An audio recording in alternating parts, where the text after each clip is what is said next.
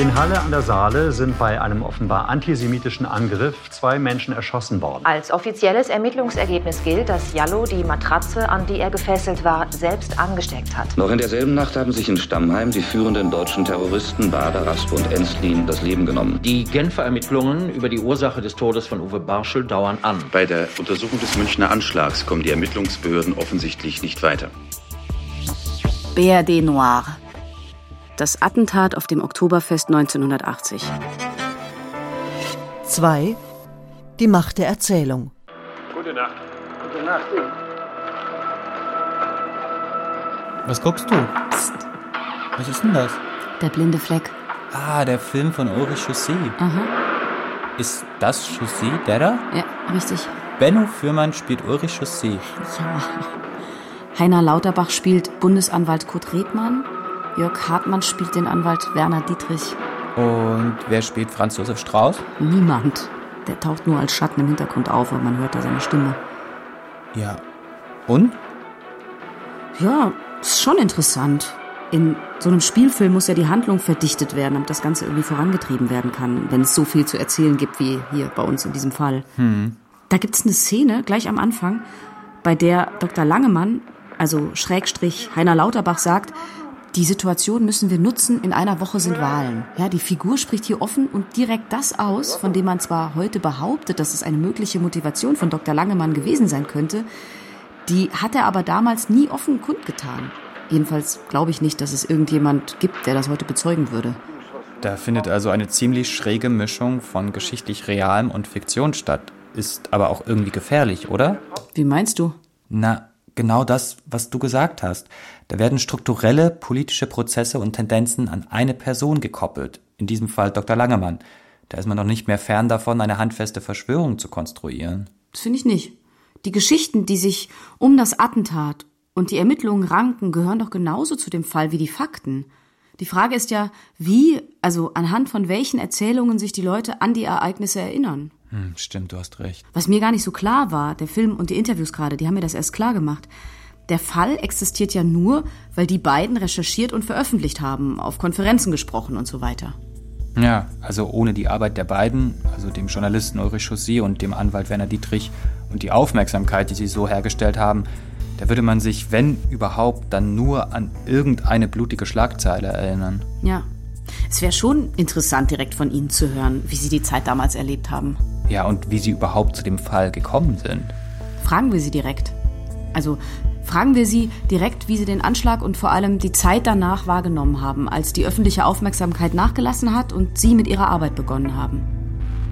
Angefangen hat alles, weil Werner Dietrich als Anwalt der Opfer sich um die Akteneinsicht in Karlsruhe bemüht hat, die er damals wirklich erkämpfen musste. Und da musste er, soviel ich weiß, eine D-Mark pro Kopie zahlen, um ja überhaupt diese gewaltige Ermittlungsakte ein bisschen durchzuforsten.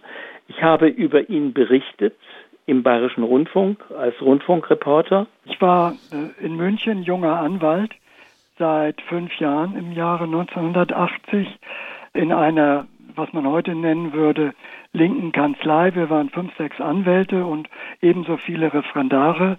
Wir haben die gesamte linke Szene vertreten, Hausbesetzer, Verlage, Zeitschriften.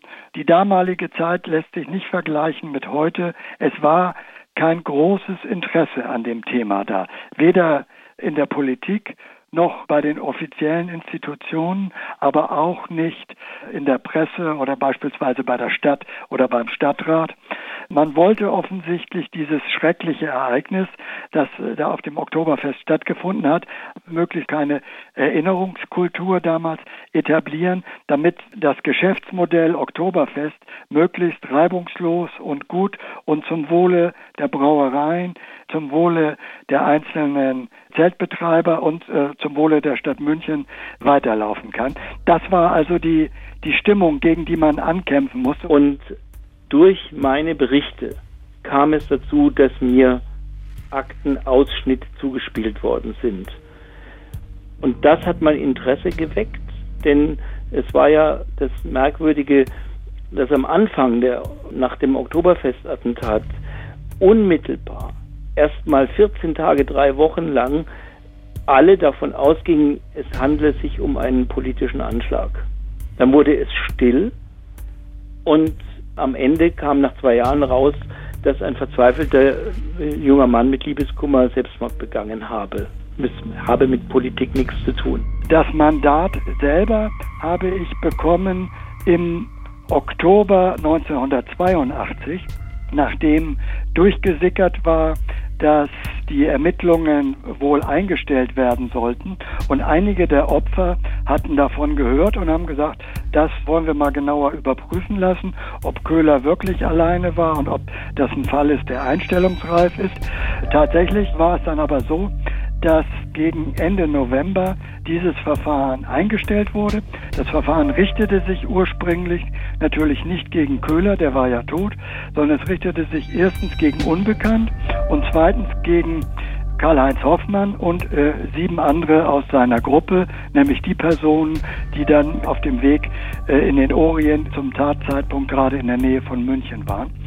Und die Einstellungsverfügung der Bundesanwaltschaft war ungefähr 80 Seiten lang und endete damit, dass gesagt wurde, wir haben keinen anderen Täter gefunden. Ob Gundolf Köhler es alleine war, lassen wir offen. Für die breite Öffentlichkeit war es das dann mit dem Anschlag auf das Oktoberfest. Der Fall und seine Opfer geraten irgendwie in Vergessenheit. Aber die Arbeit von Dietrich und Chaussee beginnt erst richtig mit dem Abschluss der Ermittlungen. Chaussee recherchiert, nimmt Kontakt zu ZeugInnen auf und Werner Dietrich liest inzwischen tausende Seiten Akten und kämpft für seine MandantInnen um eine gerechte Entschädigung. Ja, nach Jahren der Recherche veröffentlicht Ulrich Chaussy dann ein Buch über den Anschlag und die Ermittlungsarbeit. Das gilt ja als Standardwerk, könnte man fast sagen. Und auch weil sich immer neue Zeuginnen bei den beiden melden, stellen sie dann zwei Wiederaufnahmeanträge, die abgelehnt werden. Bis 2011 als der dritte Antrag zur Wiederaufnahme der Ermittlungen überraschend angenommen wird. Die Frage ist, warum wurde der Antrag 2011 angenommen? Genau. 2011 ist der NSU auf den Bildschirmen erschienen. Ja. Hm. Plötzlich existierte rechtsextremistischer Terror wieder im öffentlichen Bewusstsein, obwohl er nie verschwunden war. Der gesellschaftliche Druck auf die Politik wurde dadurch erhöht. Zumal es Überschneidungen der beiden Fälle gibt. Ja, denn wieder sah es so aus, dass dubiose Praktiken bei der Polizei und dem Verfassungsschutz die Taten verschleiert oder sogar begünstigt haben. Ja. Und so wurde die Wiederaufnahme der Ermittlungen ja dann bei der Filmpremiere des Spielfilms Der blinde Fleck verkündet. Genau. Bei dieser Premiere 2013 im Bayerischen Landtag, also im Anschluss an die Vorführung, hatte die Landtagspräsidentin Barbara Stamm eine Diskussion angesetzt, zu der sie Joachim Herrmann, den bayerischen Innenminister, eingeladen hatte. Äh, Innenminister Joachim Herrmann zeigte sich betroffen darüber, wie damals von Seiten des bayerischen Innenministeriums, äh, besonders des äh, damaligen Staatsschutzchefs Dr. Hans Langemann, auf die Ermittlungen Einfluss genommen worden war. Und nachdem er sich so äußerte, sowas dürfe nicht passieren, sah ich mich ja irgendwie bestärkt und habe gesagt, er könne eigentlich gerne was dazu beitragen, dass man vielleicht in der Sache noch weiterkomme. Nicht, dass du mich falsch verstehst. Dass der Fall wieder aufgenommen worden ist, ist wirklich eine richtige und gute Entscheidung. Aber dass man diese Ankündigung so medienwirksam macht, das hat doch irgendwie einen komischen Beigeschmack, findest du nicht? Ja, aber warum? Es scheint doch so, oder wenigstens ein bisschen, dass da während des NSU, man kann sagen, Debakels, plötzlich versucht wird, den unbedingten Aufklärungswillen des Staates zu demonstrieren. Ja, ist doch ein gutes Zeichen. Naja, aber das hätte ja auch durchaus schon ein paar Jahre früher passieren können. Es war ja der dritte Antrag von Werner Dietrich. Ja, immerhin haben sie es überhaupt irgendwann mal gemacht. Ja, ja, klar. Also fest steht, dass in Bezug auf die Frage des Motivs das neue Ergebnis dem alten diametral entgegensteht. Die große Frage ist ja, wie sind die neuen Ermittlungen abgelaufen und was wurde dabei herausgefunden? Mhm. Was kann nach all den Jahren überhaupt noch ermittelt werden und wie sind diese Ergebnisse dann einzuschätzen? Also der Generalbundesanwalt hat laut Werner Dietrich gesagt, alles auf Anfang. Hm. Das bedeutet, dass die Behörden sich nicht die alten Ermittlungsunterlagen angeschaut haben, wie bei einem Revisionsgericht, sondern dass sie alles neu machen. Im Gegensatz zu den ersten Ermittlungen, die nur rudimentär und schnell und oberflächlich aus meiner Sicht geführt wurden, kann man das gegenüber den jetzigen Ermittlungen nicht sagen. Ich habe einen guten Eindruck von der Arbeit der Bundesanwaltschaft und auch vom Landeskriminalamt. Die einzelnen Vernehmungen waren in der Breite und in der Tiefe ausgesprochen professionell. Einzelne sehr kontrovers auch geführte Vernehmungen bis zu 80 Seiten, einzelne Tatkomplexe, hunderte von Seiten. Also es ist wirklich alles was möglich war, ausermittelt worden. Es sind sämtliche Geschädigten mit ihren Verletzungen und mit dem, was sie damals gesehen haben, nochmal ausführlich vernommen worden, sodass wir jetzt auch, was die Geschädigtenseite angeht und die Leidensgeschichte angeht, ein sehr aktuelles und sehr vollständiges Bild über das, die Krankheiten und die äh, massiven psychischen und körperlichen Verletzungen der Geschädigten haben. Es sind hunderte von Zeugen vernommen worden, die Zeugen, die damals vernommen wurden, nochmal und auch sehr viele neue Zeugen. Es sind alle ermittelnden Beamten von damals nochmal vernommen worden, wo man ganz gut sehen kann, wie deren Vorverständnis war. Das war eher so, naja, das ist so ein linkes Büro, so linke Kanzlei und die wollen dem Strauß oder die wollen dem Staat irgendwas auswischen. Es ist doch klar, dass das eigentlich nur ein Einzeltäter war. Ich habe hier was aus der Presseerklärung der Soko von 2020. Hm? Gundolf Köhler handelte aus einer rechtsextremistischen Motivation heraus. Dies folgt aus seinen Kontakten in rechtsextremistische Kreise, seinen kurz vor der Tat getätigten Äußerungen, wie man die bevorstehende Bundestagswahl beeinflussen könne, sowie seinem in diesem Zusammenhang ebenfalls geäußerten Wunsch nach einem dem nationalsozialistischen Vorbild folgenden Führerstaat. Etwaige persönliche Beweggründe und festgestellte Problemfelder in der Persönlichkeit von Gundolf Köhler haben eine solche vorherrschende politische Motivation nicht in Frage gestellt. Mhm. Aber das ist eigentlich auch keine Neuigkeit. Das war doch das, was immer schon gesagt worden ist, nur halt nicht offiziell. Aber es macht doch einen Unterschied. Ja, für wen? Ganz konkret für die Opfer zum Beispiel, die jetzt endlich Anrecht auf eine Entschädigung bekommen. Aber die kommt doch viel zu spät. Das ist jetzt 40 Jahre her. Aber hör mal weiter hier in derselben Presseerklärung unter einem späteren Punkt. Sechstens. Gegenstand der Ermittlung war außerdem die Frage, inwieweit der seinerzeitige Abteilungsleiter Staatsschutz im Bayerischen Staatsministerium des Inneren, also Dr. Langemann, ja, durch die Weitergabe von Informationen etwaige Mittäter gewarnt haben könnte. Insoweit wurden umfangreiche Akten aus einem Strafverfahren und zwei Untersuchungsausschüssen des Bayerischen Landtages ausgewertet. Eine Vereitlung des Erfolgs von Ermittlungsmaßnahmen konnte nicht festgestellt werden. Hm. Das ist doch absurd. Das ist halt Juristendeutsch. Was gesagt wird, ist doch nur, es konnte nicht festgestellt werden. Das bedeutet ja erstmal nur, dass es nicht ganz konkret bewiesen werden kann. Ach komm. Ja. Klar, du hast recht, aber wie soll man denn die ganzen Ermittlungen einschätzen, wenn nicht mal das absolut Offensichtliche dargelegt und zugegeben wird? Moment, wir vermischen da jetzt zwei Dinge. Wir dürfen die beiden Ermittlungen von 1980 und 2014 nicht in einen Topf werfen. Warum nicht? Ja, weil der Auftrag der neuen Ermittlungen war, alles auf Anfang. Die jetzige Soko kann nichts für die Fehler der damaligen Soko. Dass Dr. Langemanns Aktion, ja, die Weitergabe der Infos über Gundolf Köhler einen Einfluss auf die Ermittlungen gehabt haben müssen, ist doch mehr als sicher. Also es war doch so, dass die Nachrichtensperre, die der Generalbundesanwalt wohl überlegt, um den Überraschungsvorteil äh, zu wahren, ausgesprochen hat, in dem Moment, als er die Ermittlungen an sich zog, nämlich am Samstagvormittag, den 27. September. Diese Nachrichtensperre hat der Staatsschutzchef Langemann ganz bewusst gebrochen, indem er also diese Journalisten losschickte mit all diesen Informationen nach Donaueschingen, die gesamte Donaueschinger Szene und darin ganz wichtig inbegriffen jener Kronzeuge, den sich die Ermittler dann auserkoren haben, diese Nachrichtensperre ist wirkungslos geworden und im Gegenteil sind alle, die irgendetwas mit dem Anschlag Köhlers zu tun gehabt haben können, äh, in die Lage versetzt worden, bevor die Ermittlungsbehörden dort Tage und Wochen später auftauchten, ihr Verhalten darauf auszurichten, dass ihnen nicht am Zeug geflickt wird. Hier spricht Ulrich Chaussy einen wichtigen Punkt an in dem ganzen Komplex. Die Rolle der Zeugen. Ja. Wobei die Geschichte von zweien besonders interessant ist. Zwei Zeugen, zwei enge Freunde, deren Aussagen damals komplett unterschiedlich aufgenommen worden sind. Der eine wird zum Kronzeugen gemacht, während der andere als Zeuge nicht ernst genommen wird.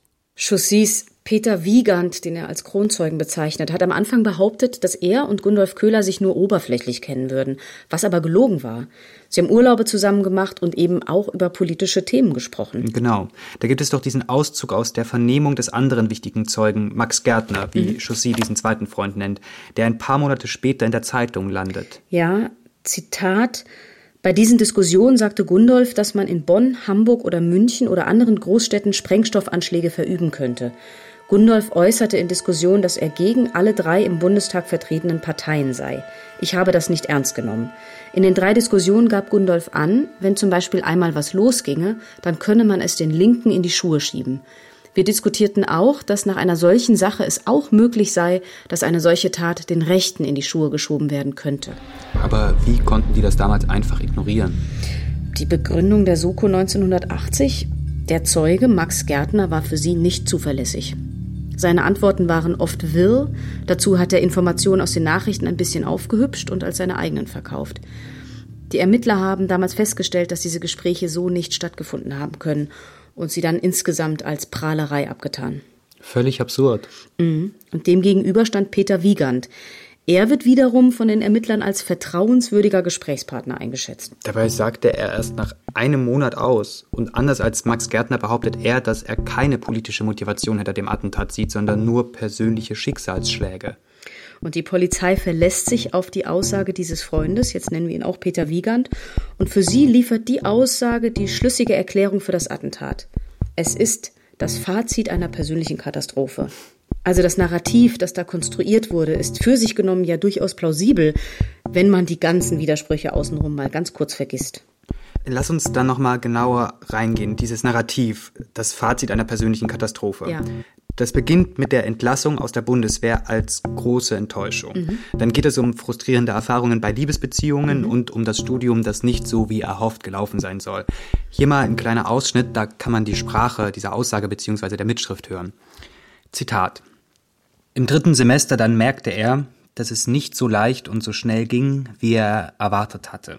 Bei Gundolf zeigte sich hier eine gleichförmige Entwicklung, die immer kontinuierlich nach unten ging, bei Gundolf gab es am Schluss nichts mehr, wovon für ihn ein geringeres Maß von Freude ausgegangen wäre. Den großen Umbruch zum Negativen kann man nicht in Worte fassen. Im Sommer 1980 war bei Gundolf einfach alles negativ. Die Freundschaft mit P war beendet, mit dem Studium war nichts, Berufsaussichten waren schlecht. Er konnte sich seinen Wunsch nach einem neuen Auto nicht realisieren. Bei ihm war also ein Gemisch aus Unzufriedenheit, nicht aufhören wollen, Sinnlosigkeit. Des Öfteren ließ er die Äußerung fallen, das bringt doch alles nichts. Und diese Aussage, von der du da jetzt nur einen kleinen Teil gelesen hast, die Gundolf Köhlers politische Seite fast ganz ausspart, war im Abschlussbericht 1982 ein zentrales Element, praktisch die Stütze für die These des Selbstmords. Genau. Wie man heute weiß und wie man damals hätte wissen können, zu Unrecht, wie Werner Dietrich sagt. Die Ermittlungen haben äh, ergeben, es wurden ja alle nochmal gründlich vernommen, dass gerade die Bekannten und Freunde von ihm wesentlich mehr gewusst haben, als in den ersten Ermittlungen rausgekommen ist. Wir wissen heute, dass jemand aus dem engsten Umfeld von Köhler mit ihm zum Waffenkauf in der Schweiz war. Wir wissen, dass bekannt war, dass Köhler nach München zum Oktoberfest fahren will und wollte, was ja diametral der These widerspricht, wie sie bisher im ersten Verfahren behauptet wurde, das sei eine Spontantat gewesen. Der Entschluss entstanden nach äh, der Post von der Universität Tübingen am gleichen Tag. Nein, in Köhlers Umfeld war bekannt, er fährt nach München zum Oktoberfest und es war sogar im Gespräch, dass einer oder mehrere mitkommen sollen. Die Namen sind auch bekannt. Der eine hat dann gesagt, ja, ich war krank und bin dann nicht mitgekommen wegen einer Erkältung. Und wir haben dann weitere Zeugenaussagen, die das bestätigen, dass sie gewusst haben, dass noch ursprünglich welche mitfahren wollten, dann aber kurzfristig nicht mitgekommen sind und nachher, nach dem Attentat, hätte es Gespräche gegeben, die so gelaufen sind, ja, was ist denn da mit Gundolf passiert? Und da, wo dann diese eine verdächtige Person gesagt hat, ja, da hat er halt Pech gehabt und äh, sozusagen gut, dass ich nicht mitgefahren bin. Das sind alles wichtige Gesichtspunkte, die in dieser Deutlichkeit erst jetzt neu herausgekommen sind und die man damals hätte gründlicher durchleuchten müssen. Dann wäre auch damals mehr rausgekommen. Meiner Ansicht nach hätte das Material gereicht, um einige aus dem Umfeld erstmal in Haft zu nehmen und den Leuten gründlich auf die Finger zu klopfen. Und also gewisse Verdachtsmomente gegen diese Person bestehen aus meiner Sicht immer noch. Nur man muss natürlich sagen, nach 40 Jahren ist das meiste verjährt. Also beispielsweise Nichtanzeige drohender Verbrechen und so weiter. Und eine Mittäterschaft oder eine Beihilfe nachzuweisen, dafür hat das Material nicht ausgereicht und haben auch die jetzigen Ermittlungen nicht dazu geführt. Natürlich ist der schwere Makel, dass die 504 Asservate vor 20 Jahren vernichtet wurden. Das hätte natürlich den Ermittlungen nochmal einen gewaltigen Schub gegeben. Na klar, dass es neue Ermittlungen gegeben hat, ist sehr gut. Aber es sollte eigentlich keine besondere Ausnahme, nichts Besonderes sein. Nicht nur passieren, weil der öffentliche Druck so hoch ist und man sich aufklärungswillig präsentieren kann. Rechtsanwalt Werner Dietrich ist zufrieden mit den neuen Ermittlungen. Denn das, was heute noch aufzuklären war, wurde aufgeklärt. Gegen sich selbst hat die Polizei aber auch hier nicht ermittelt, was vielleicht mal dringend nötig wäre. Der fragwürdige Umgang mit den Aussagen der Zeuginnen und Zeugen, das Verschwinden der Asservate, all das hat ja offensichtlich zu einem falschen Ermittlungsergebnis geführt. Und all das bleibt unangetastet. Im Juli 2020 bläst Innenminister Seehofer eine Studie zu rechtsextremistischen Tendenzen innerhalb der Polizei ab, weil es die gar nicht geben könne. Obwohl sogar die Polizeigewerkschaft für die Studie war. So eine Studie hätte dann wahrscheinlich gezeigt, ja, es gibt rechtsextreme Tendenzen innerhalb der Polizei, aber bei weitem nicht so viele, wie man vielleicht denkt. Stattdessen spekuliert man jetzt darüber – und ein NSU 2.0 verschickt weiter Todesdrohungen. Und wie könnte die zweite Folge heißen von BRD Noir? Vielleicht die Macht der Erzählung. BRD Noir Oktoberfest-Attentat 1980 von Arne Köhler. Zweiter Teil Die Macht der Erzählung mit Annika Baumann und Samuel Simon im Interview Ulrich Chaussy und Werner Dietrich.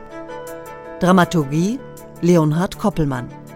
Ton und Technik Ursula Potyra, Josuel Tegarten, Mike Weißzack und André Buscharep.